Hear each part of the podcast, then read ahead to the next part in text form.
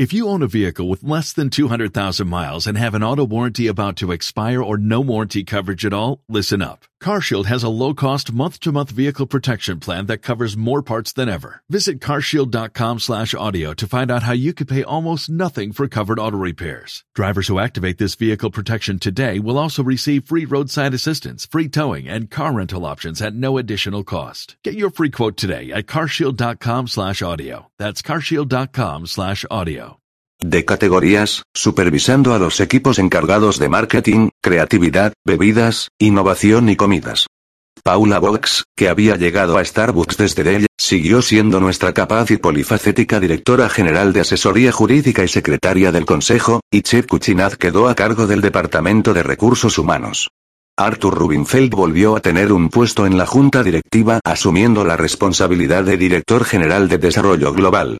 Arthur asumió su nuevo cargo con convicción y creatividad.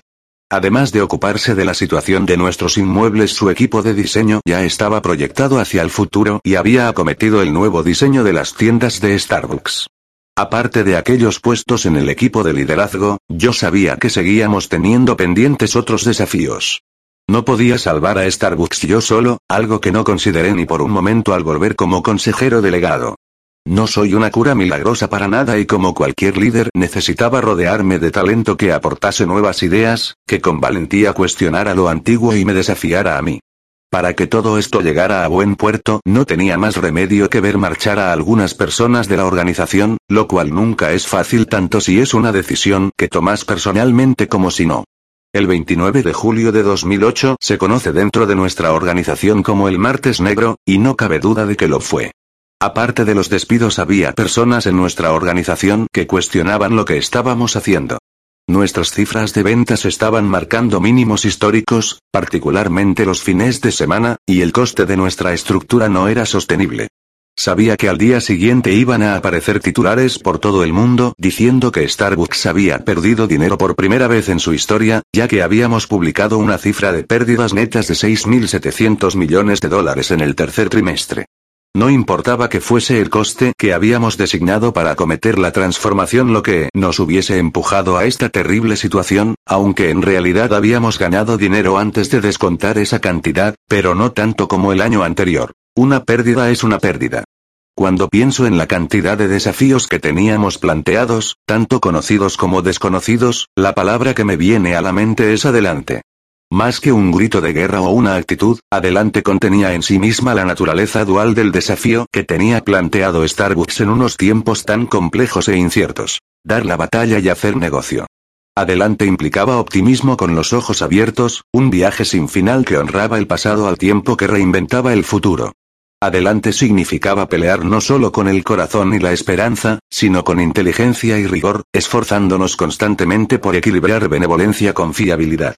Adelante significaba lanzarse hacia el futuro creyendo en nosotros mismos al mismo tiempo que anteponíamos la necesidad del cliente y respetábamos la fuerza de la competencia. Sí, todo el mundo en Starbucks podía disfrutar de su pasión, ya fuera el café, el medio ambiente, el marketing o el diseño, pero solo si no perdíamos el referente de la necesidad de obtener beneficios. Adelante era mancharse para salir limpios, equilibrar la responsabilidad para con nuestros partners con la conciencia social. Combinar investigación y finanzas con instinto y humanidad. Y adelante describía el frágil acto del equilibrio mediante el cual Starbucks sobreviviría en la encrucijada. Con la cabeza bien alta y los pies firmemente plantados en el suelo. Así triunfaríamos. Sabía que iba a ser así. Por fortuna no estaba solo en este convencimiento. El siguiente correo de Cindy Gange Harris, jefa de zona en Edmonton, Canadá, a lo que no conocía en persona, llegó justo al borde de la medianoche del día 31 de julio de 2008. Howard, por el tono de tu mensaje de voz, los varios informes de prensa y blogs, me parece que mucha gente te expresa su preocupación y su desilusión por las decisiones que has tenido que tomar en el negocio. Quiero que sepas que aún somos muchos los partners que creemos en ti. Llevo en Starbucks casi 11 años y sé que para aspirar y mantener la grandeza hay que tomar decisiones difíciles y hacer sacrificios, y yo confío en que las decisiones que se están tomando sean las adecuadas para mantenernos en el camino adecuado. Vamos a tener que trabajar más duro que nunca, con gran diligencia y atención a la operativa de nuestro negocio si queremos seguir adelante. Durante mis visitas a los distintos establecimientos dedico siempre un tiempo en exclusiva a conectar con los partners, y no solo con el director, hablo con ellos sobre su formación, su experiencia y sus observaciones. Hablo con ellos sobre lo que estamos experimentando como empresa y les aseguro que aunque sin duda vamos a tener que enfrentarnos a muchos cambios que antes ni siquiera nos planteábamos, yo he visto incontables ejemplos de cómo Starbucks se enfrenta a la adversidad y cómo hemos trabajado duro por hacer las cosas bien y tomar las decisiones basándonos en nuestra declaración de principios. Gracias por todo lo que estás haciendo y por crear una empresa que ha hecho posible que mi sueño se haga realidad. Aun cuando algunos días puedan ser muy duros, siempre queda la alegría de haber podido marcar la diferencia para muchas personas que a su vez han marcado la diferencia para mí. Somos una empresa distinta, uno de los mejores lugares para trabajar en la industria y tengo una fe inquebrantable en que nos aguardan cosas fantásticas. Cuarta parte Esperanza capítulo 22 La verdad está en crisis el 15 de septiembre de 2008 la economía entró en caída libre. Lehman Brothers Holdings, el banco de inversiones fundado en 1844, declaró la mayor bancarrota de la historia de Estados Unidos a pesar de los esfuerzos de contención hechos por la Reserva Federal y los competidores por apoyar a la institución. Entre las sesiones preparatorias de una junta directiva que había de celebrarse en Los Ángeles esa misma semana, vi atónito en la televisión de mi despacho cómo los empleados de Lehman abandonaban el edificio de oficinas de la empresa con sus pertenencias. Aquel mismo día Merrill Lynch Company, un banco de inversiones, fue intervenido por el Bank of America básicamente para evitar que corriera la misma suerte de Lehman. La aseguradora mundial AIG se había quedado prácticamente sin liquidez y estaba al borde del colapso, una situación cuyas devastadoras consecuencias se extenderían por docenas de países. Y en Seattle, Washington Mutual, el banco de la zona noroeste del país, que había llegado a florecer hasta convertirse en una de las mayores instituciones de ahorro y préstamo, estaba asediado por su descontrolada cartera de créditos hipotecarios de dudoso cobro.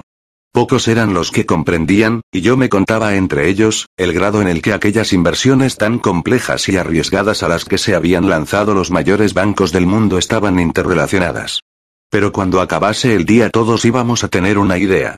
Wall Street perdió más de 500 puntos el 15 de septiembre, la mayor bajada registrada en un solo día desde el ataque terrorista del 11 de septiembre de 2001.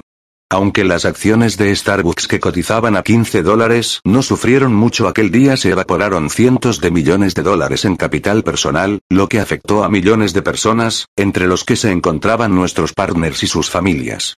Aquel día Andrew Ross Sorkin escribió en The New York Times, los humillantes movimientos que han redibujado el paisaje económico de América marcan el último capítulo de un tumultuoso año en el cual instituciones financieras de renombre mundial han acabado de rodillas por las pérdidas multimillonarias acarreadas por una errónea política hipotecaria y de inversiones en propiedad inmobiliaria. Dios mío, llevo 35 años en el negocio y jamás había visto algo así, dice Peter G. Peterson, cofundador de la firma de analistas financieros del grupo Blackstone.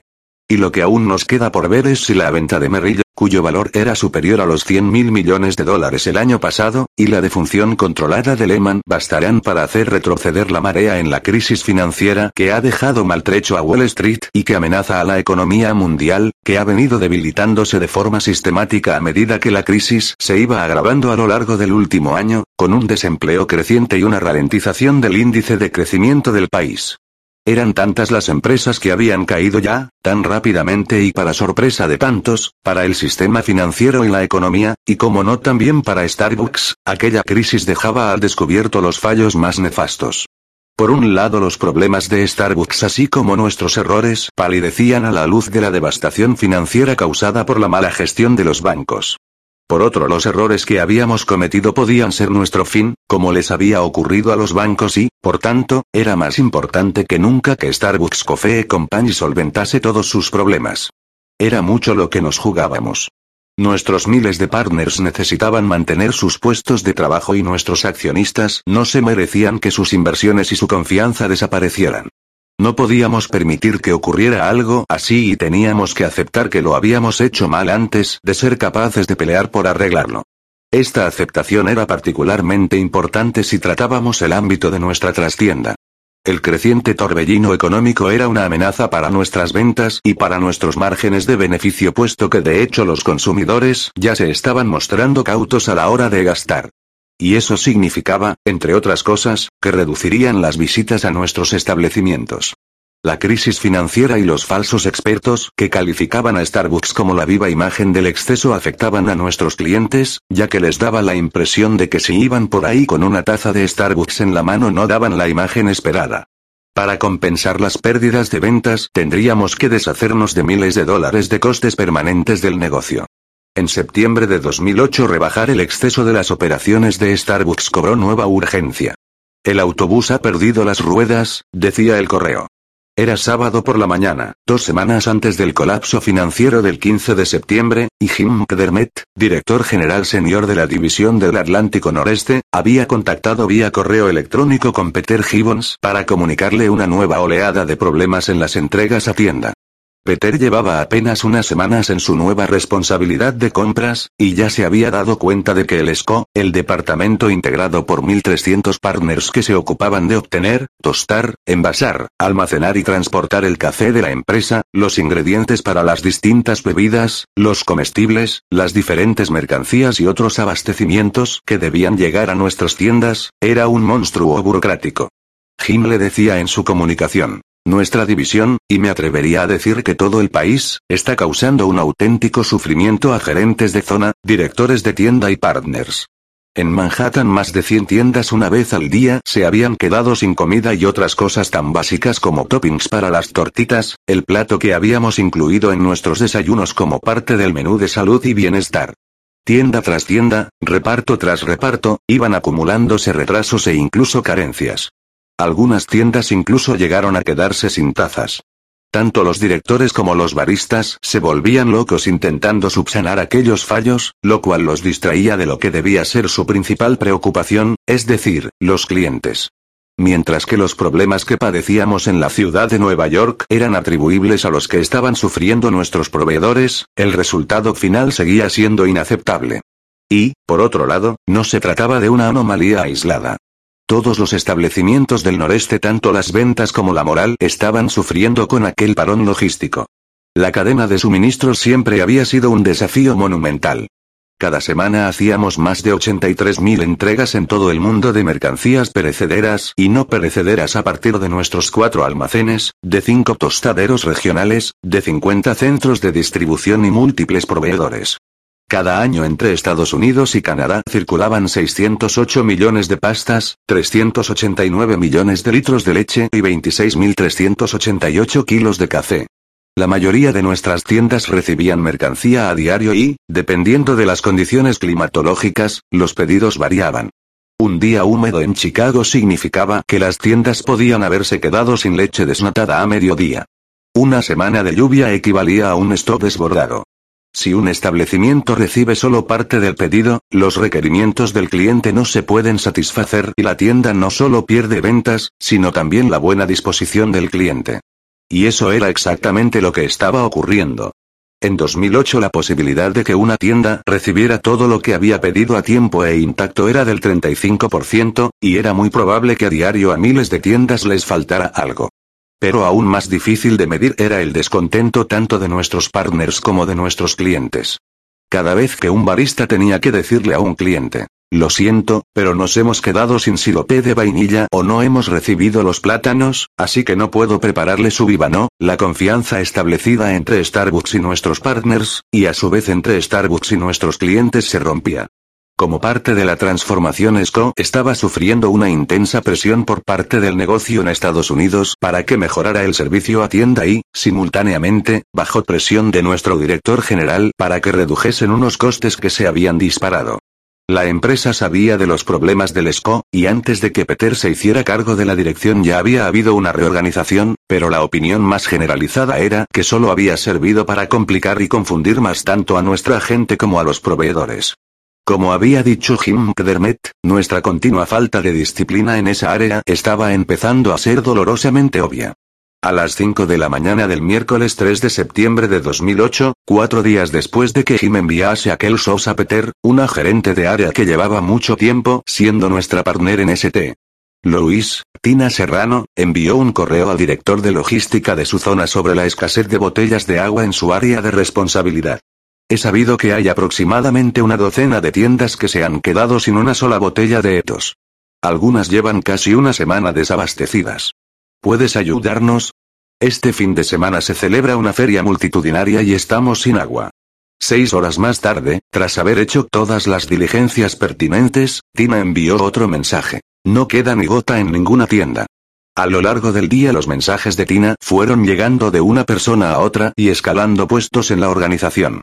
Por fin, al día siguiente a las 6.36 de la mañana el mensaje de que no había ni gota de etos llegó a Rich Nielsen, director general regional, quien a su vez se lo remitió a Craig Russell, director general senior de servicio a tienda, quien de inmediato escribió a Peter Gibbons. Peter, quiero que te asegures de intervenir en el problema de suministro de etos que está afectando a tienda. Los equipos están respondiendo, pero el problema parece escapar por completo a su control. Cuando me llegó a mí aquel problema, subí al noveno piso donde se encontraba el despacho de Peter y me dejé caer en la silla que tiene delante de la mesa para que me pusiera al corriente de la situación. Docenas de Starbucks se estaban quedando sin agua, o sus reservas estaban al mínimo, y muchos almacenes no tenían stock de etos para hacérselo llegar. Era increíble. ¿Cómo ha podido ocurrir algo así? El hecho de que se donara una parte de las ventas de etos lo hacía aún más frustrante. No te preocupes, me aseguró Peter con serenidad. Todo se va a arreglar. Pero ¿cómo ha podido ocurrir? En lugar de andarse con rodeos, Peter me contestó con absoluta sinceridad. Esco está tan confuso con los cambios que se han hecho que nadie sabe dónde anda ni quién tenía que haber pedido el agua. Increíble. Vamos a aclararlo. No volverá a ocurrir. Hacía años que sabía que la relación coste-eficacia de nuestras operaciones de manufacturación y suministro no estaban a la altura de la calidad de nuestro café. Había recibido quejas pero durante años SCO había estado tan ocupado intentando no perder el paso del crecimiento explosivo de la empresa que simplemente hacer llegar el producto a las tiendas era el único objetivo ante la carencia de tiempo para investigar debidamente en la disciplina y la competencia que requiere construir una cadena de suministros mundial de primera calidad. Tampoco había razón para que los líderes de más peso en la organización insistieran en que invirtiésemos en ESCO. El éxito económico de nuestras tiendas compensaba más que de sobra, o más bien cubría, las ineficiencias de la logística y la distribución. No obstante, cada año incurríamos en cientos de miles de dólares de gasto innecesario, como por ejemplo pagar el envío desde Estados Unidos a Europa de productos que podían conseguirse en el ámbito local. O contar con los servicios de un montón de panaderías locales cuyo resultado final era que el sabor de nuestra comida era inconsistente y nos impedía conseguir el ahorro en costes que siempre supone comprar grandes cantidades de un producto a uno o a dos proveedores. Al igual que nuestros sistemas de información, la cadena de operaciones logísticas de Starbucks no había madurado a medida que la organización a la que servían crecía en tamaño y complejidad. Otra fuente de problemas, desde el punto de vista de la junta de dirección, era nuestra falta de experiencia en la cadena de suministros. La culpa no recaía ni en el responsable actual ni en los directores de zona, sino en la cultura de la empresa. Starbucks tenía por costumbre ascender a la gente con talento dentro de la empresa y ofrecerles nuevas responsabilidades para aprovechar sus cualidades y desarrollarlas, aunque no siempre parecieran tener las credenciales apropiadas. Esa política había dado buenos resultados durante años, y a nuestra gente le encantaba tener oportunidades, pero nuestra cadena de suministros en particular se había vuelto demasiado sofisticada para que estas personas tuviesen que aprender sobre la marcha, aunque su compromiso con el éxito fuese total. ESCO necesitaba desesperadamente especialistas. Yo era en parte responsable de esta situación. La cadena de suministros de la empresa era un área en la que yo, históricamente, nunca me había centrado ni como presidente ni como consejero delegado. Lo cierto es que mi atención se iba siempre al motor de la empresa. Obtener beneficios construyendo la marca Starbucks, creando la experiencia Starbucks e inspirando a nuestros partners. Esas eran mis prioridades y mis pasiones, además de mis habilidades, y como mucha gente, gravitaba en torno a ellas. Pero debacles como la escasez de etos, aunque no amenazasen directamente al negocio, dejaron al descubierto mis carencias como líder. No me había zambullido con la suficiente insistencia en las áreas del negocio en las que no me sentía cómodo o que suscitaban escaso interés en mí. Debería haber levantado la alfombra más a menudo, y en aquel momento se me presentaba la oportunidad de corregirme a mí mismo y llevar mis conocimientos de las operaciones de la empresa al mismo nivel que tenían las que formaban parte de mis competencias preferidas. Aún así Esco había necesitado que su propio líder diera un paso al frente y que con la necesaria autoridad identificara lo que funcionaba mal y adaptara soluciones probadas. Había depositado una gran confianza en Peter, que se había unido a Starbucks como director de fabricación aun cuando era para él bajar un peldaño de su anterior responsabilidad. Llevaba trabajando en el sector desde los 18 años, cuando empezó en una fábrica de suelo de vinilo en su Escocia natal, y en más de una ocasión en su dilatada carrera había llevado a cabo cambios radicales en cadenas de suministro en grandes organizaciones con más localizaciones y variaciones de producto que en Starbucks. Por otro lado, Peter es un líder natural. Su confianza en hablar sin tapujos y al mismo tiempo establecer una comunicación personal revela su formación técnica, y rápidamente se había ganado el respeto de partners que, tal y como él había presentido tras celebrar su primer foro abierto en ESCO, estaban deseando que su líder fuese alguien con una claridad integral. Al finalizar el día, no se cansaba de repetir, alguien hace un pedido, otro prepara ese pedido en un almacén, se carga en un camión y se entrega en una tienda. Eso es todo. Su estrategia para transformar ESCO se resumía en tres palabras. Servicio. Coste. Personas. Bajo su dirección tendría tres objetivos. Ofrecer un gran servicio a cualquiera que hiciese un pedido, bien fuesen nuestras tiendas o los hoteles en que se servía nuestro café. El segundo, reducir costes. Y el tercero, desarrollar el talento interno y reclutar especialistas en transporte, logística, ingeniería y control de calidad. No voy a haceros perder el tiempo con un montón de palabras y promesas, había escrito Peter en un correo dirigido a Cliff y a una docena de directores generales regionales sobre el pésimo expediente de ESCO. Solo quiero que sepáis que el nivel de servicio que se os está proporcionando no es aceptable y no permitiremos que continúe. No solo tenía que corregir el sistema existente, reconstruirlo para que se acomodase a los años venideros, sino que tenía que hacerlo preservando la calidad del café y sin alienar más a nuestros vendedores. Es más, cada nuevo producto que se lanzaba representaba otra pieza más del rompecabezas que tenía que encajar Esco. El 10 de septiembre de 2008 me tocó a mí recibir un correo en el que alguien se quejaba de nuestra cadena de suministro aunque indirectamente. La queja provenía de un cliente. Estimado señor, resulta muy difícil encontrar establecimientos que dispongan en stock de los ingredientes necesarios para hacer un vivano de naranja, mango y plátano. Algunos se quedan sin plátanos y otros sin zumo. Espero que puedan mejorar. Sinceramente es algo que ocurre a diario y los Vivano están tan buenos. Eso sí, si es posible conseguir que los preparen y que los preparen bien. Remití el correo a Peter sin más explicaciones. El asunto original del correo, vívanos desaparecidos en combate, lo decía todo. Cinco días después el colapso de Lehman fue el pistoletazo de salida para una crisis económica que pronto afectaría al mundo entero. En septiembre de 2008 el debate sobre lo que la caída de Wall Street significaba para Main Street estaba en boca de todos, y yo me marché de Seattle para hacer la visita que tenía prevista a las tiendas de Los Ángeles como parte de una reunión del consejo. Cliff y dos de nuestros directores me acompañaban. En un Starbucks del centro de Los Ángeles, tras charlar con los baristas, Clara Roland, la directora de tienda que había empezado en la firma como barista en 2003, nos llevó a la trastienda para mantener una conversación privada con nosotros sobre los resultados de su tienda. Yo quería saber lo que estaba vendiendo y lo que no. Y las impresiones que tenía de los consumidores. Con la situación económica tan mala que estamos viviendo, le pregunté, ¿cómo hacéis para que los clientes vuelvan? Clara hizo una pausa antes de contestar. Creo que sería mejor que uno de nuestros clientes habituales te contestara a esa pregunta, me dijo. Yo no estaba convencido de que meter a un cliente en la trastienda fuera la mejor opción, pero la dejé decidir a ella, que salió de allí y volvió con un hombre vestido con traje y corbata. Reparé en que llevaba un arma al cinto. No se preocupe, me dijo al darse cuenta de que la había visto. Soy policía. Resultó que era inspector del Departamento de Policía de Los Ángeles que acudía a la tienda de Clara dos o tres veces al día. Le pregunté directamente por qué venía a Starbucks con tanta asiduidad.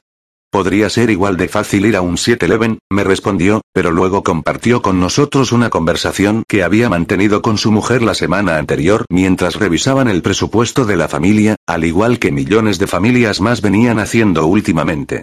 Mi mujer me preguntó si no podía renunciar a mi Starbucks de todos los días, y yo le dije espera que te explique por qué no.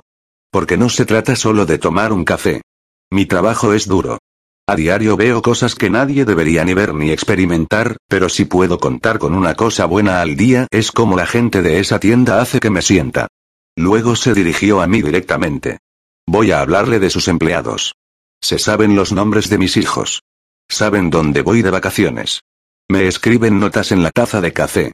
En cuanto me ven esperando en la fila, ya empiezan a preparar mi café. Los baristas sabían que tomaba un café largo con leche desnatada y dos esplendas, bien calientes y sin espuma. Añadió que como oficial de policía entendía la importancia de tratar a cada persona con la que entraba en contacto con respeto. Nunca se sabe lo que pasa en la vida de las personas cuando los estás ayudando. Podría ser su último día sobre la faz de la Tierra. Viniendo de un inspector que debía haber visto todo tipo de traumas, no se trataba de una declaración trivial. Este es mi pequeño escape, nos contó que le había dicho a su mujer. Tienes que permitírmelo. Y dicho esto, el oficial Kevin Coffey nos dio las gracias por nuestro tiempo, abrazó a Clara y se marchó. Una cosa es que yo tenga mis propias razones personales para reconocer la importancia de la conexión humana, pero oírselo decir a un cliente fue el empujón que necesitaba antes de reunirme con el consejo. Capítulo 23 Un momento que empuja a actuar un mes después de aquel septiembre de 2008 en que Wall Street se vino abajo y unas cuantas semanas antes de que Starbucks anunciara una reducción de sus beneficios por cuarto trimestre consecutivo, me estaban presionando para que cancelase la conferencia de líderes de la empresa, una reunión que siempre había sido bianual a la que estaban convocados todos los gerentes de zona, regionales y directores de tienda de Norteamérica, es decir, unas 10.000 personas. Pero yo me negué. Mi decisión para que se celebrara aquel evento era más firme que nunca. Al igual que los directivos locales, los directores de tienda eran piezas fundamentales en la transformación de la compañía. Todas las reducciones de costes y las innovaciones no significaban nada a menos que nuestros baristas comprendieran su responsabilidad personal de conectar con los clientes y a menos que nuestros directores de tienda se sintieran personalmente responsables de que sus tiendas fueran rentables. Las experiencias que nuestros partners sabían crear en los establecimientos llevarían la marca a donde quiera que decidiéramos llevarla, y dado que nuestras ventas, el precio de las acciones y la economía estaban de capa caída, necesitaba contar con un canal no intervenido a través del que poder expresar mi empatía con todo lo que estábamos pidiendo a nuestros partners que hicieran y para explicarles la importancia capital de lo que estaba en juego. Habíamos abortado algunos intentos anteriores, uno porque coincidió prácticamente con el ataque terrorista del 11 de septiembre y otra porque fue considerada un gasto innecesario. Pero en aquel otoño de 2008 no había más inconvenientes que presentar, al menos en mi opinión. Casi todas las principales ciudades de Estados Unidos se ofrecían como sede para la reunión. Los ingresos solo para la hostelería, ya que el epígrafe correspondiente dentro de la factura general sería de 30 millones de dólares, podía ser un beneficio inesperado para cualquier economía local. Escogimos Nueva Orleans. Hubo quien consideró absurda la elección. Nunca habíamos celebrado la conferencia fuera de Seattle, y coordinar desplazamientos, hospedaje, comidas y programas para 10.000 personas en aquella ciudad excluida de los circuitos habituales de negocios y que aún se estaba recuperando del devastador efecto del huracán Katrina iba a ser una pesadilla logística. Pero precisamente las razones que se esgrimían en contra de Nueva Orleans, esa sabrosa ciudad del sur conocida por su jazz, su martes de carnaval y su hospitalidad, eran precisamente las razones por las que en mi opinión debíamos ir allí. Después de los despidos del mes de julio y el cierre de establecimientos, ninguno, por cierto, en Nueva Orleans, Starbucks no solo estaba perdiendo dinero, sino también la confianza de sus partners, así que a menos que fuésemos capaces de sumar a nuestros directores de tienda en torno a una nueva misión y les enseñáramos cómo llevar sus tiendas de modo que los beneficios crecieran, nuestra empresa se habría ahogado. Estaba completamente seguro. Pero para reavivar el corazón y la mente de una persona había que verse las caras, porque a pesar de los adelantos técnicos, estoy convencido de que el poder más sincero y duradero de la conexión humana radica en la posibilidad de mirar a la otra persona a los ojos, sin que haya una pantalla de por medio. Y en aquella situación tan delicada nuestros partners necesitaban conectar conmigo, con otros líderes y entre sí, no online, sino en Nueva Orleans. En aquel momento la experiencia de ninguna otra ciudad de nuestro país me parecía como aquella una extensión natural de nuestros valores y de nuestra situación. Por otro lado estaba su conexión histórica con el café. Nueva Orleans se asienta sobre el río Mississippi antes de que éste vierta su caudal en el Golfo de México y fue el primer puerto por el que entró café en Estados Unidos. Pero más relevante era el hecho de que podíamos identificarnos con ella por la batalla que aún libraba por recuperarse. La tormenta que la había barrido se consideraba uno de los cinco huracanes más letales en la historia del país, y cuando tocó tierra las inundaciones, al desbordarse y derrumbarse los diques destruyeron miles de hogares, colegios, posesiones y modos de vida. Casi dos mil personas perecieron y otros miles de ellas quedaron sin hogar. Hubo un momento en el que el 80% de Nueva Orleans estaba bajo el agua. La ciudad perdió más de 100.000 árboles y, cuando la tormenta cesó, la destrucción física que dejó tras de sí equivalía a 37 años de basura, toda generada en un día. Pero lo peor de todo fue la lenta respuesta de los servicios de emergencia y la absoluta falta de atención que recibió por parte de las agencias gubernamentales. Al igual que otras organizaciones e individuos de todo el país, Starbucks, en parte a través de su fundación, donó 5 millones de dólares a la ciudad después del huracán. Y Sherry y yo donamos otro millón más. Pero tres años después la ciudad seguía intentando salir adelante, y cuando Craig Russell y Sherry Cromet, responsables de la organización de la conferencia, se reunieron con los líderes de la ciudad para organizar el evento, un capitán del departamento de policía de la ciudad se vino abajo al describir cómo su familia había sufrido con el huracán. El director de una cadena de hoteles de ámbito nacional se echó a llorar al enterarse de que Starbucks pretendía organizar allí el encuentro. Cuando caminaba por sus calles con Cliff un mes antes de la conferencia, yo también me quedé atónito. Vimos barrios enteros aún destrozados y casas que a duras penas se tenían de pie, como esqueletos de madera pudriéndose al sol. Parques, zonas infantiles, colegios, seguían derruidos. Vacíos, barrios enteros habían quedado aplastados y de ellos emanaba la turbadora atmósfera de un cementerio. Era verdaderamente una tragedia difícil de imaginar. Tras la tormenta muchos ciudadanos se marcharon de allí para vivir en otros lugares, pero aquellos que se quedaron estaban decididos a reconstruirla. Adoraban aquella ciudad. En cierto sentido me recordaban a las ciudades de Ruanda, con su incomparable combinación de desesperación, fortaleza, esperanza y afán de superación cuando trataban de recuperarse del genocidio de 1994. Sabía que cuando los casi 8.000 directores de tienda, 900 directores de zona, 120 directores regionales, 250 partners internacionales, docenas de líderes y personal de apoyo de Starbucks convergieran en aquella ciudad durante una semana en octubre, estaríamos haciendo mucho más que ayudándonos a nosotros mismos. Estaríamos ayudando a la comunidad. Si se hacía bien, y así tenía que ser, una conferencia de líderes en Nueva Orleans sería un evento que nos revitalizaría, que haría subir el nivel de pasión y compromiso de la empresa en el ámbito que más lo íbamos a necesitar, ante nuestros clientes. Pero si la semana acababa siendo una especie de encuentro de hinchas, una fiesta corporativa, fracasaríamos. Si aquello iba a ser una especie de feria de la autoindulgencia, un sermón o un aburrido seminario conducido por cabezas parlantes, fracasaríamos. Tenía que ser algo visceral. Interactivo. Auténtico. Emotivo. Inteligente. Nuestra semana en Nueva Orleans no podía quedar como una extravagancia sin sentido en época de recortes, sino como una inversión en la gente de la empresa y en nuestra transformación, un sincero recordatorio de las creencias de Starbucks y una transferencia de herramientas y conocimientos, de modo que cada responsable se viera incentivado para volver a su negocio y llevarlo mejor. Si se hacía como era debido, una semana en Nueva Orleans sería una inyección de incalculable valor y energía que quedaría depositada en el tanque de la confianza entre nuestra gente y la empresa. Muchas cosas tenían que suceder en Nueva Orleans. El domingo 26 de octubre de 2008 salí de Seattle para viajar con Michelle, Vivette, Wanda y Valerie. Al mismo tiempo miles de partners dejaban a sus familias y sus establecimientos, tomaban un avión y corrían por las terminales para tomar otros y que todos pudiéramos encontrarnos allí.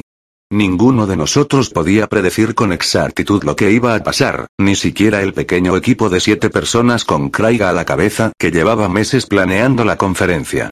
El grado de coordinación logística que requería alojar, alimentar, enseñar e inspirar casi a 10.000 personas de un modo que resultase seguro para nuestros partners y respetuoso con la ciudad anfitriona era impresionante. Íbamos a llenar 38 hoteles. Necesitaríamos 33.000 comidas al día, haríamos reservas en 32 restaurantes y salones, y para organizar a todo el mundo durante desayunos y comidas en el inmenso centro de convenciones de la ciudad no nos iba a bastar con el personal que habitualmente trabajaba allí, de modo que acabamos reclutando a gente de los refugios locales habilitados para quienes se habían quedado sin hogar. Tuvimos que preparar unas 10.000 bolsas de bienvenida y casi 10.000 agendas distintas ya que cada partner tenía un horario personalizado durante la semana. En ese horario se incluía la participación en cinco actividades principales. Sesiones informativas, mesas redondas, comisiones y optativas. Cuatro inmensas galerías interactivas diseñadas para dar vida a la misión de Starbucks, sus valores, sus operaciones y sus capacidades de dirección de establecimientos eventos de voluntariado para la comunidad con el objetivo de reconstruir o restaurar algunos de los espacios públicos y barrios más devastados de la ciudad. Una sesión de clausura general, la última vez que todos estaríamos juntos para la misma presentación, durante la cual haríamos un anuncio sorpresa que pondría en pie a toda nuestra gente. Una feria de cuatro manzanas organizada por los partners de Starbucks que congregaría a cientos de restaurantes locales, artistas y músicos. Yo me había involucrado en los preparativos y, sin embargo, aún me costaba trabajo imaginar con exactitud cuál sería el aspecto y la sensación que produciría la conferencia. Sabía lo que necesitábamos conseguir pero el coste había seguido creciendo, incluso había llegado más allá de lo que yo había estimado, y cuando el avión comenzó a descender, mi nerviosismo creció. Aquella conferencia iba a ser seguramente el movimiento más arriesgado desde enero, el más caro y más cuestionado que Pique Place Roast, Clover y Sorbeto. Sentía la presión que era hacer rentable aquella inversión, aunque nunca podríamos medir formalmente el beneficio. Nada más aterrizar en el aeropuerto internacional Louis Armstrong de Nueva Orleans sentí la energía. Una banda tocaba en las llegadas para recibir a nuestros partners y el trayecto hasta nuestro hotel nos llevó por calles adornadas con grandes banderolas que colgaban de las farolas y en las que se leía creer. Michelle me explicó que Starbucks había enviado cientos de aquellas banderolas y carteles a la Cámara de Comercio, que los había distribuido por la ciudad a modo de alfombras de bienvenida para nuestros partners. Increíble. También pasamos por el devastado Nintuard, donde muchas familias aún seguían viviendo en camiones que les había proporcionado el gobierno porque sus casas seguían estando inhabitables. El nivel de pobreza y de desesperación escapaba a mi comprensión. Me sentía tremendamente orgulloso de las razones por las que habíamos venido a Nueva Orleans, pero al mismo tiempo esas razones me revolvían el estómago. Al llegar al hotel mi estado de ánimo volvió a cambiar. Me parecía que tardaba siglos en registrarme. Me sentía como un niño que va a Disneyland por primera vez y se siente arrastrado por una curiosidad y una anticipación insaciables. Me paseé de un lado al otro del vestíbulo esperando a Michelle y Vivek. Venga, vámonos. Les dije dando palmas con una sonrisa. Estaba ansioso por llegar al centro de convenciones y ver las galerías.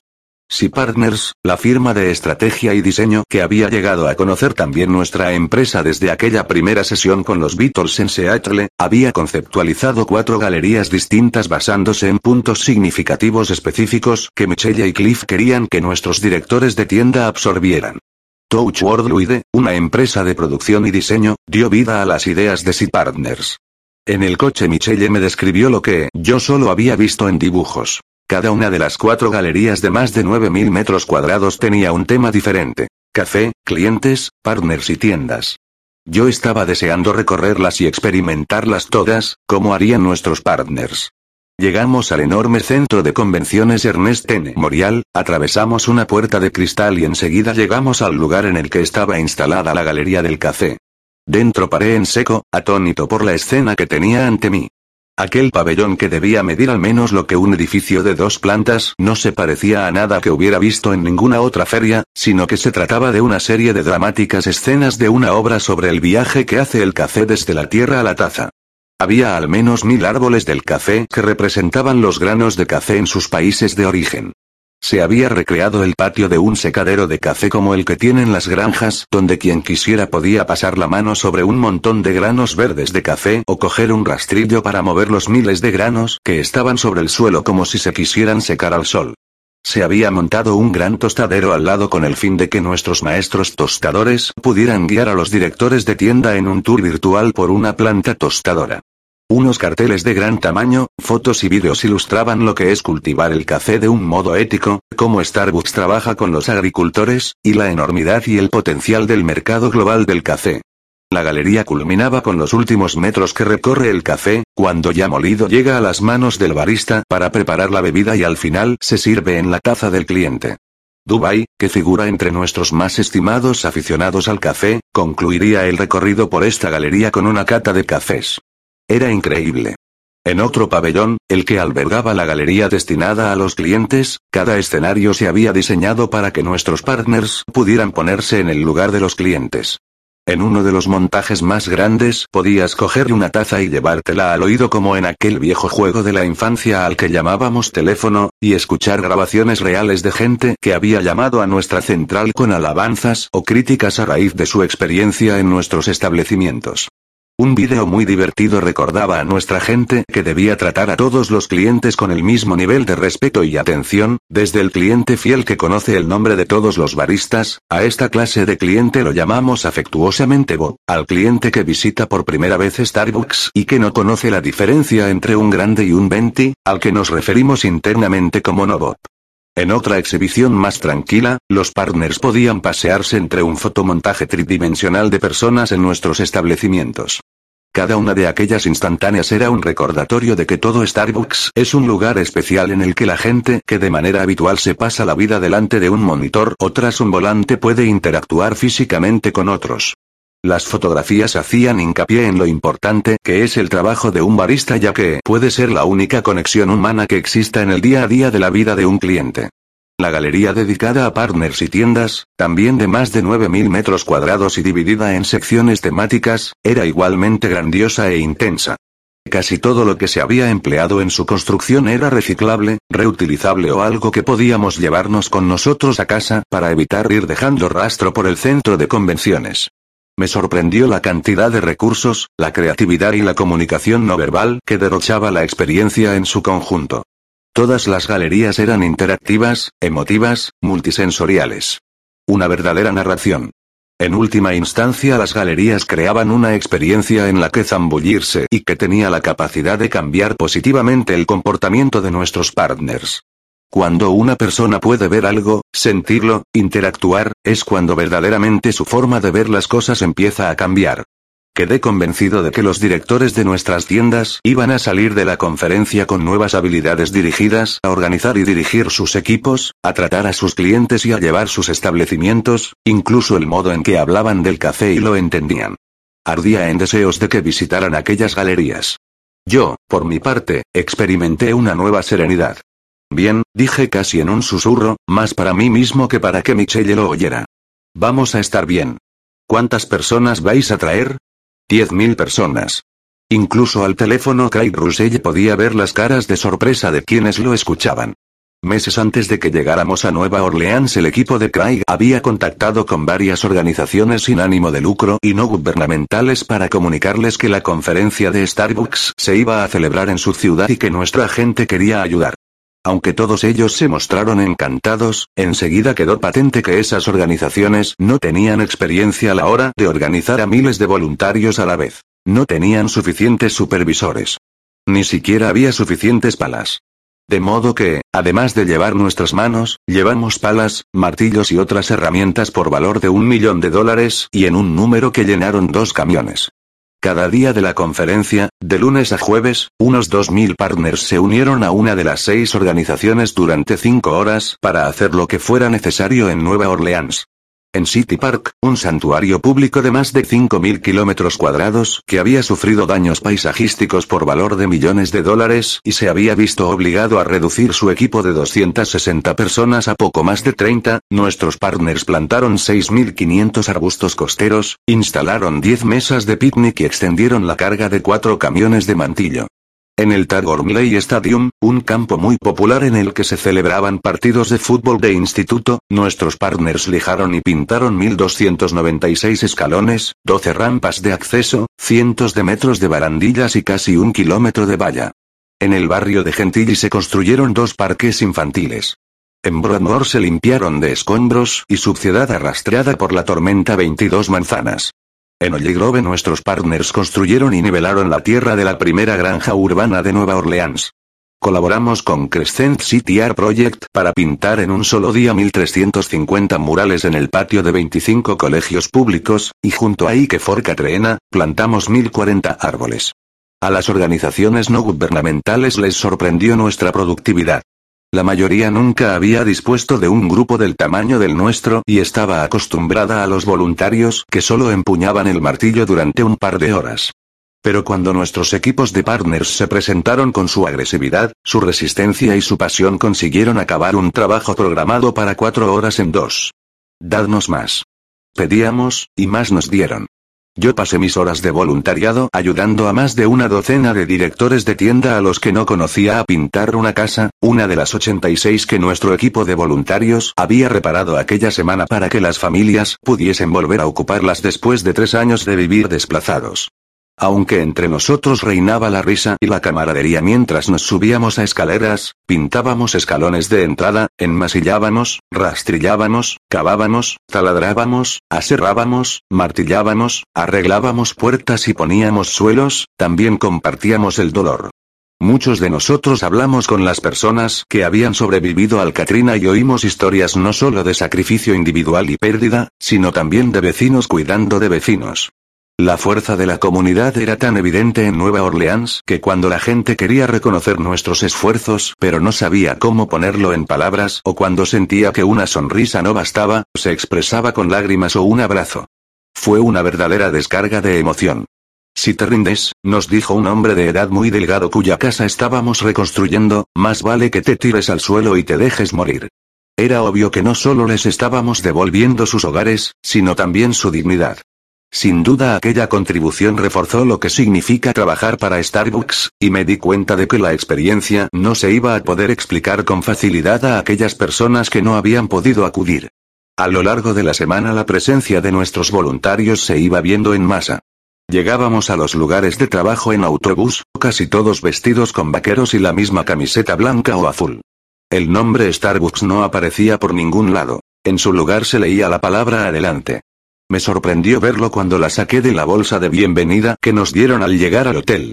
Incorporar esa palabra no había sido idea mía, y era la primera vez que la palabra que yo utilizaba para firmar mis informes salía de ellos. Resultaba un poco surrealista, pero no podría haber imaginado un lugar o un momento más adecuado para darle vida. Los voluntarios de Starbucks ofrecieron aproximadamente 50.000 horas de su tiempo a Nueva Orleans en un hecho sin precedentes que me hizo sentir más que orgulloso. A mí, y a nuestros partners. Orgullosos del impacto que habíamos dejado en nuestra visita a Nueva Orleans, y también algo más orgullosos de la empresa que habíamos ido a reconstruir allí. En tiempos de adversidad y cambio es cuando descubrimos quiénes somos de verdad y de qué estamos hechos, hoy que decía un partner reflexionando sobre la semana que habíamos pasado allí. Formar parte de esta organización en el momento de su transformación es verdaderamente emocionante.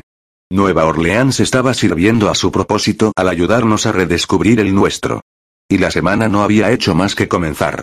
Cada vez que veo a alguien con un vaso de café de un competidor de Starbucks, tanto si se trata de una cafetería independiente como si es de una cadena de comida rápida, me tomo su decisión de no haber acudido a Starbucks de un modo personal y me pregunto qué podría haber hecho yo, como presidente y consejero delegado de la empresa, para animar a esa persona a volver o a visitarnos por primera vez.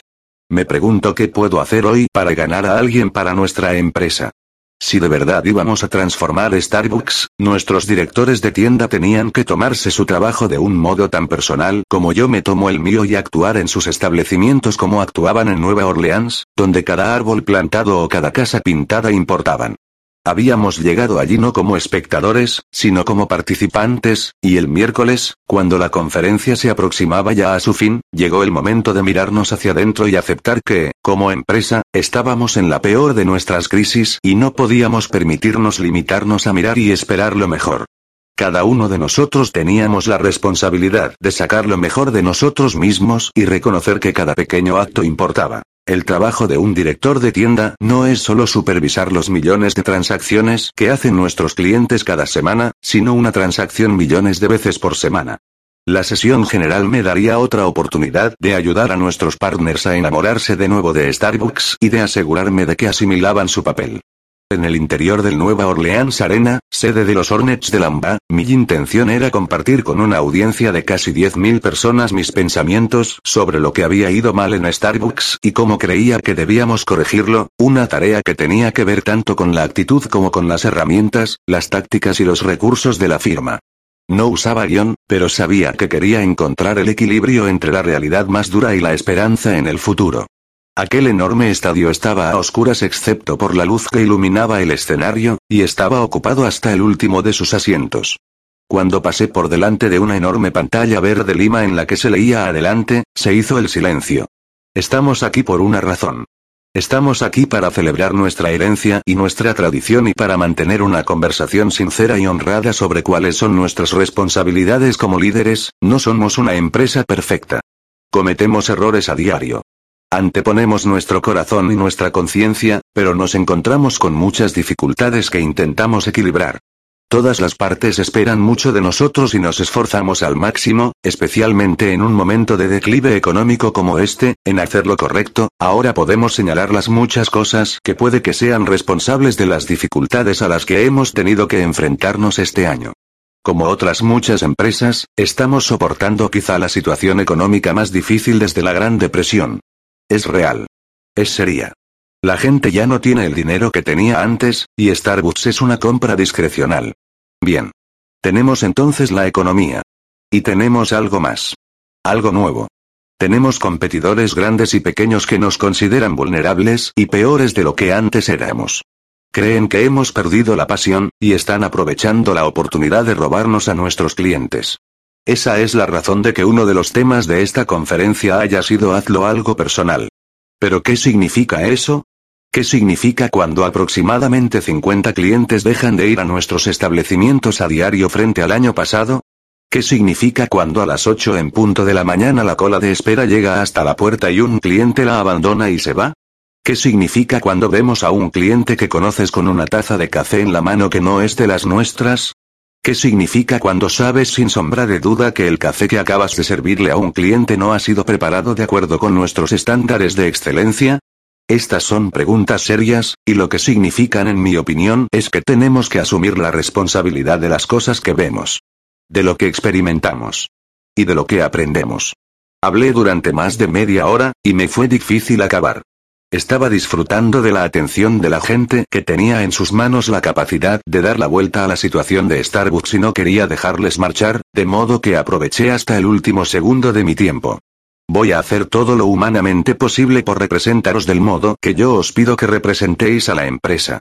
Con pasión. Con honradez con gran sinceridad y humildad, y haciendo todo lo que pueda por satisfacer y rebasar vuestras expectativas, por asegurarnos de que el futuro va a ser tan magnífico como el pasado. Las siguientes horas de sesión fueron como una página de nuestra reunión anual, y se utilizó la plataforma como oportunidad de mezclar sustancia con inspiración, de informar y animar a un tiempo. Cantaron coros de gospel. Hablaron otros líderes. Y teníamos dos sorpresas tras las bambalinas que sabía que encantarían a nuestros partners, pero no estaba seguro de cuál de las dos obtendría la mayor ovación. Iba a aparecer saliendo de un bollito de mermelada de arándanos, pero al final no. Bono, el cantante de U2, activista global y un amigo para mí, se había unido a mí en el escenario para sorpresa de todos, y se había apoyado en el podio del orador. Vestido con camisa blanca y luciendo sus acostumbradas gafas de cristales rojizos, hablaba con candidez. Nos habíamos conocido a través de nuestro interés mutuo en apoyar a países africanos, y le estaba muy agradecido porque hubiera podido hacer un hueco para acercarse a Nueva Orleans, no para deslumbrarnos con su aura de celebridad, sino para instruir y motivar a los directores de nuestras tiendas, hablándoles de la colaboración de Starbucks con su organización. Mis conversaciones para establecer relaciones con Red habían empezado un año antes con Tom Freston, el cofundador y antiguo consejero delegado de MTV Networks, cuando ambos participábamos en el consejo de administración de Dreamworks. Gracias a la diligencia de Michelle mi diálogo inicial con Tom había llegado a fructificar y durante las vacaciones de 2008 Starbucks designaría sus tres bebidas especiales, Red, y aportaría 5 centavos por cada una que se vendiera en Estados Unidos y Canadá a Global Fund, organización que financia programas de lucha contra el SIDA, la tuberculosis y la malaria. Al igual que todo el dinero que se recoge a través de las compras de productos, Red, en Apple, Gap, Converse y Dell, nuestras contribuciones irían directamente a los programas que contra el SIDA tiene Global Fund en África. El anuncio alegró a muchos de nuestros partners que se habían sentido desilusionados porque Starbucks no se hubiera vuelto red antes, dada la sinergia natural de los valores de nuestra organización. Estamos viviendo un tiempo interesante, empezó Bono. Howard me ha traído para que os hable de estos tiempos interesantes, extraños e inquietantes para Starbucks. Para América en su conjunto. Tiempos de crisis. Tiempos de caos. Tiempos de oportunidades, ver cerradas vuestras tiendas, bueno, es una imagen que refleja estos tiempos. Pero históricamente han sido los tiempos como estos, los de dificultades, cuando América ha parecido descubrir su grandeza. Bono no habló solo de Starbucks y Estados Unidos, sino de sus viajes por África, un continente en el que 4.000 vidas se pierden cada día por enfermedades prevenibles y tratables, y donde 12 millones de niños han quedado huérfanos por culpa del SIDA. Esta situación le empujó a crear, Product, Red, y nos conmovió hablando en nuestro propio idioma de la perentoria necesidad de que a las compañías les vaya bien haciendo el bien. Hay gente que dice, venga ya. Los mercados nada tienen que ver con la moral, sino con los beneficios. Yo digo que esa forma de pensar está obsoleta. Es una elección falsa. Las grandes compañías son las que encuentran el modo de tener y de aferrarse a sus valores sin dejar de buscar beneficio económico y valor de marca, y ambas cosas convergerán para crear un nuevo modelo de negocio que aúne comercio y compasión. El corazón y la cartera. Las grandes empresas de este siglo serán implacables con el éxito y al mismo tiempo sensibles ante la idea de que no se puede alcanzar el verdadero éxito en una hoja de cálculo. Hizo una breve pausa y sonrió. No me puedo creer que haya dicho hoja de cálculo. Por favor, no se lo digáis a la banda. Nos echamos a reír, pero casi todo el mundo de los allí congregados creíamos, en particular después de la semana que habíamos pasado, que Bono tenía razón. La gente quería trabajar con las empresas a las que respetaban y en las que confiaban, sobre todo cuando los consumidores eran más exigentes y analíticos en sus compras.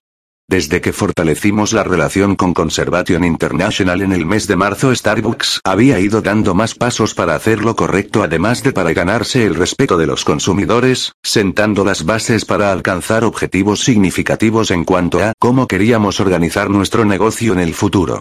Llamamos a este esfuerzo Starbucks Shared Planet, y representa nuestro compromiso con las prácticas que sean buenas para la gente y para el planeta. Starbucks Shared Planet no es solo una filosofía, sino también un puñado de objetivos tangibles, ambiciosos y de futuro con los que por primera vez Starbucks se ha comprometido públicamente.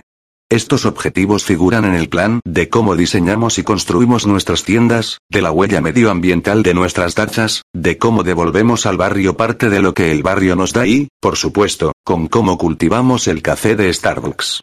Hemos reafirmado nuestro compromiso con un cultivo ético anunciando, en primer lugar, que habrá más centros de apoyo al agricultor, en esta ocasión en África Oriental, y firmando el compromiso de que para 2015 todo el café de Starbucks estará cultivado éticamente, lo que supone el 45% más del que estamos cultivando en este momento. También nos hemos comprometido a duplicar las compras anuales de café con el sello de comercio justo hasta alcanzar la cifra de 18 millones de kilos en 2009, de modo que seremos el mayor comprador, tostador y vendedor de café de comercio justo en el mundo ese año. Semejante paso podría afectar a miles de granjeros, incluyendo a muchos que solo cultivan una o dos hectáreas de tierra. Asumir tales compromisos en un momento en que nuestro negocio atraviesa horas difíciles suponía para muchos de nuestros partners, que tienen sobre la empresa una opinión muy elevada en ese sentido, que Starbucks no abandona sus valores, sino que se reafirma en ellos. Al final de la intervención de Bono Michelle subió al escenario y le colocó un delantal de barista rojo. Nuestros partners aplaudieron a rabiar. Yo pensé que nada podía igualar la satisfacción que era para ellos la esperada participación de Starbucks en Red, nuestro compromiso con Shared Planet y la imagen de Bono como barista. Pero me equivocaba. Bono quedó eclipsado por Cliff. El responsable de Starbucks en Estados Unidos subió al escenario con una misteriosa maleta de metal cuyo contenido iba a hacer público tras haber recibido autorización un momento antes. De hecho estaba en la habitación de su hotel la noche anterior cuando recibió un correo de nuestro director general de información, Stephen Gillette. Desde que Stephen había asumido esa responsabilidad, había iniciado unas radicales reformas del sistema informático, entre las cuales figuraba la negociación para adquirir 10.000 unidades de portátiles Hewlett Packard para suplementar los obsoletos equipos de las tiendas.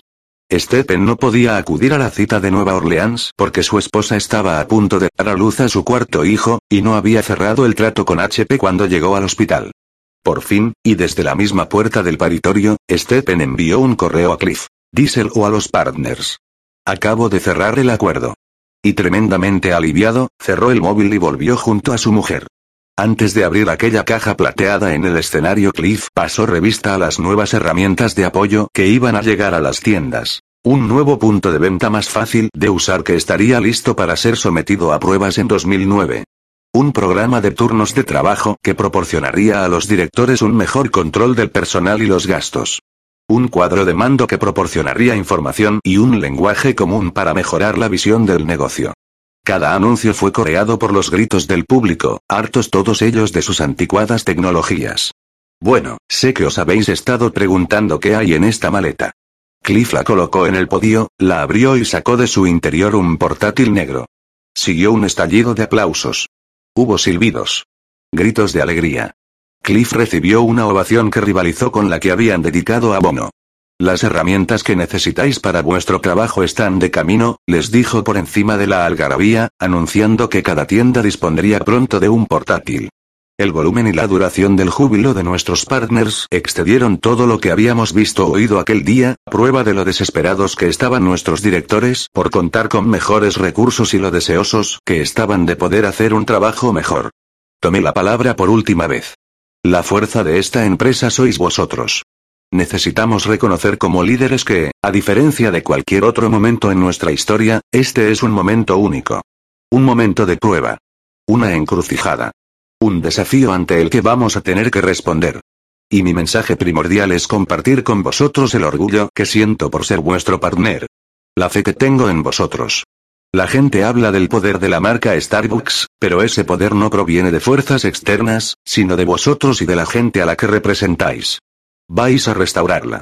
La gente escribirá libros de historia sobre la gestión de Starbucks, y este negocio va a demostrar de nuevo que se puede construir una empresa con conciencia. Os ruego que no olvidéis lo que habéis experimentado aquí.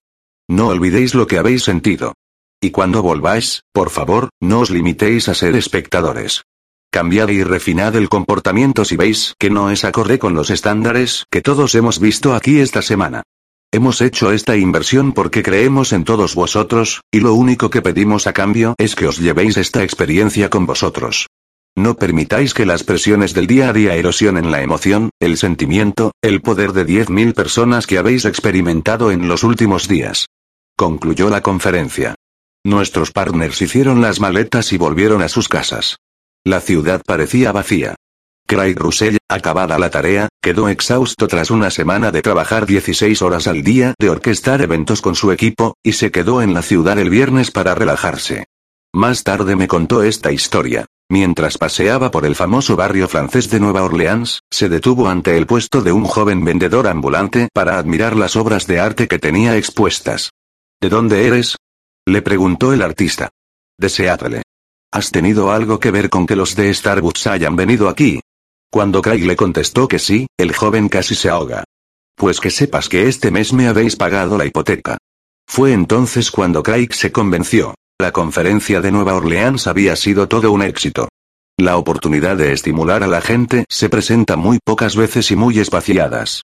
Son momentos que no pueden inventarse sino que deben ser reales, quedar por encima de cualquier reproche y existir por sus propios méritos. Al igual que Craig, yo estaba convencido de que la reunión de Nueva Orleans había superado la prueba y al igual que con otros muchos momentos de inflexión en la historia de Starbucks la única prueba que yo necesitaba era lo que me llegaba de nuestros partners. Cientos de ellos se pusieron en contacto conmigo vía correo electrónico en los días y las semanas que siguieron a la convención y entre ellos figuraba Gina Urstack, directora regional de operaciones y miembro del equipo Starbucks desde hacía ocho años. Howard, no sé cómo decirte lo orgullosa que me siento de ser partner de esta empresa, de trabajar con una gente increíble que quiere y está dispuesta a transformar esta empresa tacita a tacita. Estos cuatro días han cambiado la forma de ver la vida de muchos, y el punto culminante ha sido, sin duda alguna, contribuir a la reconstrucción de Nueva Orleans. Te agradezco tu pasión y tu fe en todos nosotros. No te defraudaremos ni a ti, ni al café, ni a nuestros partners, ni a los clientes, ni a los agricultores, ni a los accionistas. Los problemas del entorno económico y la competencia nos desafían, nuestros partners buscan liderazgo y nuestros clientes esperan más, pues les daremos más. Gracias por tener una visión, por compartirla y por permitirnos llevarla adelante. Al reflexionar sobre la intensidad de aquella semana, una palabra en la que no había pensado al menos conscientemente desde hacía un tiempo se materializó en mi pensamiento. Amor. Siempre he amado esta empresa. El amor es la razón por la que volví como consejero delegado y por la que me siento tan responsable personalmente de su éxito o su fracaso. Sin embargo, a lo largo del camino el amor que nuestra gente sentía por Starbucks se había ido emborronando, y Nueva Orleans había vuelto a sacarle brillo, y una vez más nuestros valores sobresalían resplandecientes. Confiaba en que miles de otras personas amasen también lo que habíamos construido y, gracias a todo lo que habíamos experimentado en Nueva Orleans, quedó demostrado ante nuestros ojos lo que significa amar algo, y la responsabilidad que ese sentimiento lleva consigo. Capítulo 24 Ligero Alguien le dio una palmadita en el hombro a Terry Davenport antes de dejarle un MacBook en el regazo. Mira esto, le dijo David Lubars, el jefe del departamento creativo de nuestra agencia de publicidad, BDO. Terry estaba sentado en los asientos delanteros de uno de esos autobuses que llevaba a los partners de Starbucks desde las sesiones de la conferencia de vuelta a sus hoteles y David estaba de pie en el pasillo central del autobús en marcha y presionó el play del ordenador. Terry esperó. Primero oyó una música de piano delicada, casi primitiva. Luego en la pantalla, sobre un suave fondo de pantalla de arpillera, unas palabras escritas en letras mayúsculas nítidas y de color verde aparecieron para formar una pregunta y después otra. Nadie hablaba en el vídeo. Solo se oía la música de piano y se leían dos preguntas. ¿Y si todos nos involucráramos lo bastante como para votar? ¿Y si lo hiciéramos no solo el 54% de nosotros, sino el 100%? Faltaba menos de una semana para las elecciones presidenciales de 2008 en Estados Unidos y la campaña electoral había sido histórica. Quien fuera antes primera dama y senadora Hillary Rodham Clinton había perdido por muy poco las primarias del Partido Demócrata a favor del primer candidato afroamericano a las presidenciales, un senador del estado de Illinois, Barack Obama. Y en cinco días, el 4 de noviembre de 2008, los norteamericanos acudirían a las urnas para votar bien por el senador Obama y su segundo en la candidatura, el senador Joe Biden, bien por el candidato republicano a la presidencia, el senador John McCain y su inesperada candidata a la vicepresidencia, Sarah Palin. Sin embargo y a pesar de la importancia de estas elecciones, solo poco más de la mitad de norteamericanos, el 54%, se esperaba que acudiesen a las urnas a votar. Mientras el autobús avanzaba por las calles de Nueva Orleans, Terry seguía viendo el anuncio, intrigado por aquellas palabras verdes que seguían bailando en la pantalla a modo de preguntas, a veces empujándose las unas a las otras, acompañadas siempre de las dramáticas notas del piano que parecía ir increciendo con cada pregunta. ¿Y si nos preocupáramos tanto el 5 de noviembre como nos preocupamos el 4? ¿Y si nos preocupáramos todo el tiempo igual que nos preocupamos a veces? ¿Y si nos preocupáramos cuando resulta inconveniente igual que cuando es conveniente? ¿Sería tu comunidad un lugar mejor? ¿Sería nuestro país un lugar mejor? ¿Sería nuestro mundo un lugar mejor? Eso creemos. Si te preocupas lo bastante como para ir a votar, nosotros nos preocuparemos lo bastante como para ofrecerte un café gratis. Ven a Starbucks el 4 de noviembre, dinos que has votado y nosotros te ofreceremos con mucho orgullo una taza de café a cuenta nuestra. Con David asomándose por encima de su hombro Terry vio las últimas palabras aparecer en el monitor. Tú y Starbucks es más que café. Aquel anuncio de apenas 60 segundos era brillante. Sencillo. Sereno. Inteligente. Emotivo. El anuncio no se parecía a ningún otro que hubiera podido ver en televisión, al menos recientemente, dado que las ondas parecían infestadas de políticos gritándose los unos a los otros. Sin embargo, era relevante en aquel momento particular del tiempo. El anuncio funcionaba porque no era sobre Starbucks, sino más bien sobre lo que versaba la filosofía de Starbucks, especialmente tras lo de Nueva Orleans. La responsabilidad comunitaria y personal. Tenemos que hacerlo, dijo Terry. Bordeaux apenas llevaba dos semanas siendo nuestra agencia de publicidad y unas seis personas de la firma habían acudido a Nueva Orleans con nosotros, entre los que se encontraba Jeff Mordos, el perspicaz y afable director de operaciones de Bordeaux. Nadie en Starbucks esperaba que la agencia organizara nada aún, solo que se limitaran a observar y escuchar. Pero la idea de un tema relacionado con las elecciones se le había ocurrido a David antes de viajar hasta Nueva Orleans y después de sentirse tremendamente conmovido con lo que había presenciado, había pedido a su equipo creativo que organizara algo y rápido. Cuando vi por primera vez el anuncio, estuve de acuerdo con él. Pensé que a nuestros partners les haría sentirse orgullosos. Compartí el anuncio con Norman Lear, el conocido escritor y productor de televisión que es un buen amigo mío y que se había reunido con nosotros en Nueva Orleans. Norman, en cuyo gusto yo confiaba totalmente, también lo encontraba perfecto. Si podíamos prepararlo, aquel anuncio sería la segunda vez que Starbucks se publicitaba en la televisión. Si podíamos, si nuestros equipos de marketing y relaciones públicas podían trabajar juntos en lugar de descansar cuando volviéramos a Seattle después de aquella semana agotadora. Si podíamos asegurar el momento de máxima audiencia para su emisión. Si podíamos permitírnoslo. Si podíamos comunicárselo a nuestros clientes y coordinarlos con los partners de las tiendas. Y si teníamos suficiente café para atender el nuevo flujo de clientes.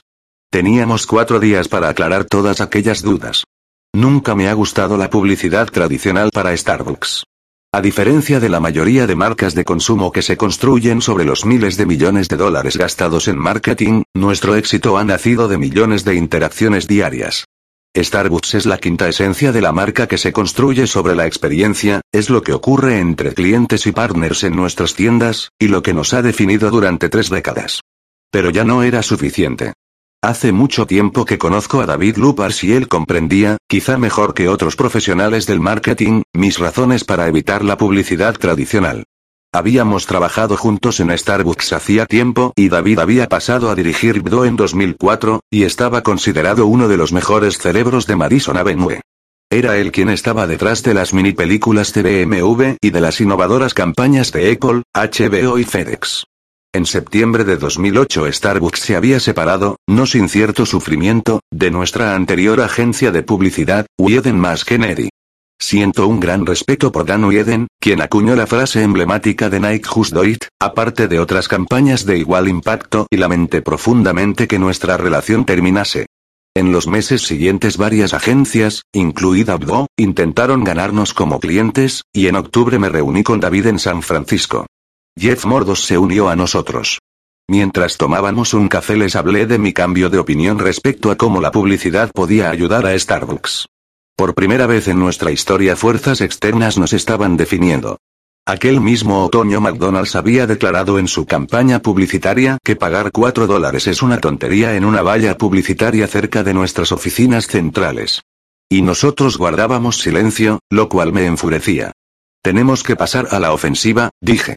No vamos a atacar, pero sí a definirnos proactivamente, a encontrar nuestra propia voz y a expresar la personalidad de la empresa. Pero no me interesaba la tradicional relación cliente-agencia publicitaria.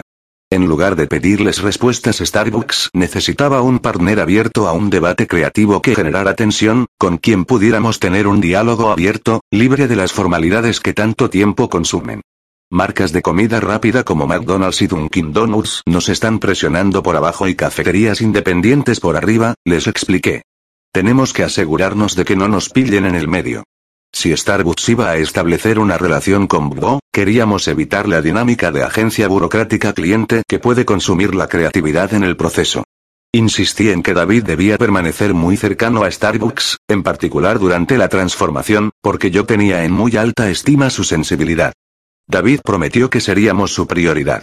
Antes de que concluyera nuestra conversación de San Francisco, cambié de tema para hablarles a ambos de un proyecto secreto en el que, si se unía a nuestro equipo, tendría que trabajar en 2009 y que reinventaría la categoría del café además de impulsar el crecimiento de Starbucks. Pero esa conversación tendría que quedar para otro día. Terry y yo invitamos a David, Jeff y su equipo a asistir a la conferencia de Nueva Orleans, el entorno ideal para absorber nuestra cultura y nuestros valores, la capacidad de Bro de crear una idea tan fresca y relevante para nuestra marca en tan poco tiempo y compartirla después libremente con nosotros, además de su entusiasmo por hacer lo que fuera necesario para pulir el anuncio en tan pocos días, fue una prueba más de que Bro era el partner adecuado para Starbucks en aquel momento de transición. Quedé impresionado por el entusiasmo que generó entre nuestra gente. Tras ver el anuncio podríamos habernos enredado en detalles, múltiples opiniones y potenciales dificultades. Pero no fue así. Se lanzaron de cabeza. Actuamos con agilidad, un signo revelador de que habíamos desempolvado nuestro espíritu emprendedor. No queremos invitar al país a una fiesta y que después nos quedemos sin café, advertía Terry a primera hora del viernes ya de vuelta en Seattle. Acababa de enseñar el anuncio a Michelle y estaban organizando el siguiente movimiento estratégico. Ya habían estado en contacto con Peter Enesco y con el equipo del café para pedirles que valoraran los posibles escenarios para ver si nuestras tiendas de Estados Unidos tendrían suficiente café y demás necesidades para una campaña de café gratis. Mientras tanto Cliff llamó a los miembros de campo más destacados para ver si pensaban que los miles de establecimientos que tendrían que movilizarse podían conseguirlo. Los directores regionales se entusiasmaron con la idea, y se ofrecieron a hacer todo lo que estuviera en sus manos para contribuir a que fuese un éxito. Solo entonces dimos a Abdo nuestro consentimiento para que produjera el anuncio. Quizá lo más importante para empezar fuese asegurarnos una hora de emisión de máxima audiencia, y las estrellas estuvieron de nuestra parte en ese sentido. Todos estábamos de acuerdo en que debíamos apostar fuerte y que el anuncio apareciera solo una vez antes del día de las elecciones, durante un programa de perfil alto. Decidimos que fuera en Saturday Night Live.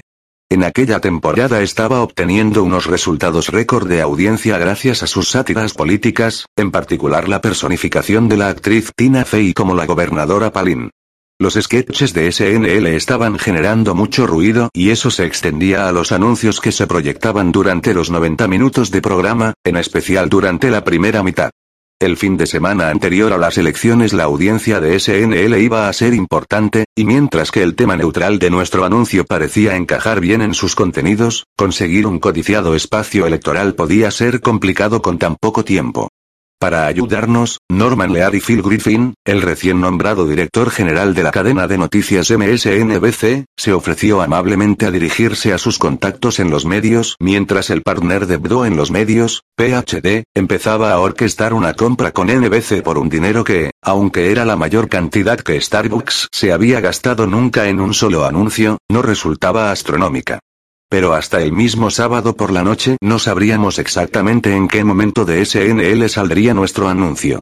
De nuevo las estrellas nos sonrieron.